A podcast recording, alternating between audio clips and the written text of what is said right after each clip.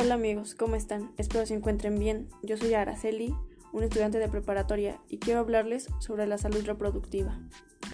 Para comenzar, les quiero compartir información sobre este tema, ya que a pesar de estar en 2020, aún existen muchos prejuicios, tabús y repudio a temas como este, donde se incluyen términos como sexualidad, menstruación, aparatos reproductores, sexo y demás. Pienso que es importante compartir esta información, pues, como ya lo mencioné antes, aún la sociedad no ha terminado de aceptar hablar de estos temas, sin pensar que es algo malo o que simplemente pues no debería de darles pena hablar de ello. Y por mencionarles ejemplos, eh, aún está algo muy claro que pues todos sabemos que la mujer menstrua, pero a pesar de todo esto y la información que ya existe actualmente, aún existe mucho repudio y incluso a algunas mujeres les da vergüenza hablar de ello. Pero pues simplemente son ideas que deberían de quitarse ya de la mente de la, en la sociedad ya que pues es algo de lo más natural en el cuerpo femenino.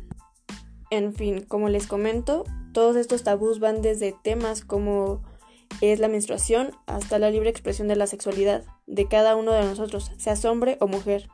Sabemos que esto nos lleva a la práctica de relaciones sexuales, por eso la información que quiero compartir contigo hoy.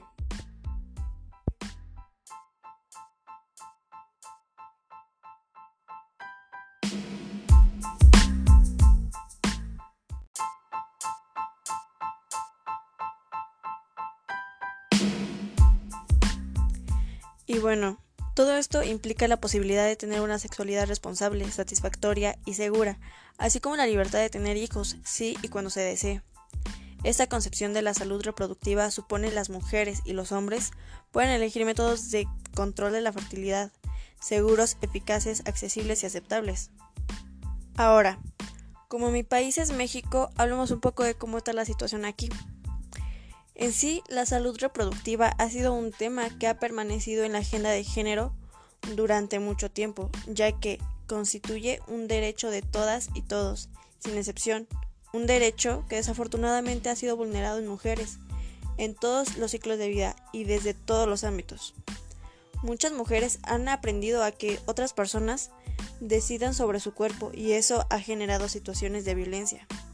Y bueno, debido a todos los problemas que existen en México, se han desarrollado planes para lograr un México incluyente que garantice el ejercicio efectivo de los derechos sociales de toda la población, que transite hacia una sociedad equitativa e incluyente y que asegure a los servicios de salud.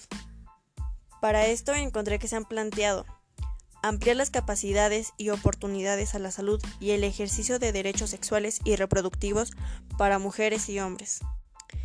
Entendido ya estos puntos, estamos de acuerdo en que es importante eh, tener la mente abierta y dejar los tabús a un lado, y que estamos en todo nuestro derecho de ejercer nuestra sexualidad, pero debemos tomar en cuenta que existen muchos riesgos.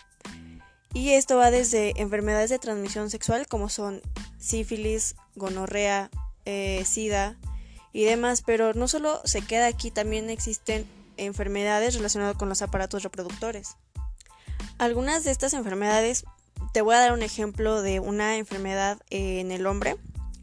Esta se llama hidrocele, que es un saco lleno de fluido, parcialmente rodeando los testículos y se manifiesta como una hinchazón al lado del escroto. Para darte un ejemplo de una enfermedad en las mujeres está el útero prolapsado, que es un prolapso severo que puede resultar eh, como en una protuberancia del cervix uterino y pues es de la abertura de la vagina. Y bueno, esto es todo, espero les sirva la información y puedan ponerla en práctica en su vida. Gracias por escuchar el podcast y nos vemos en la siguiente.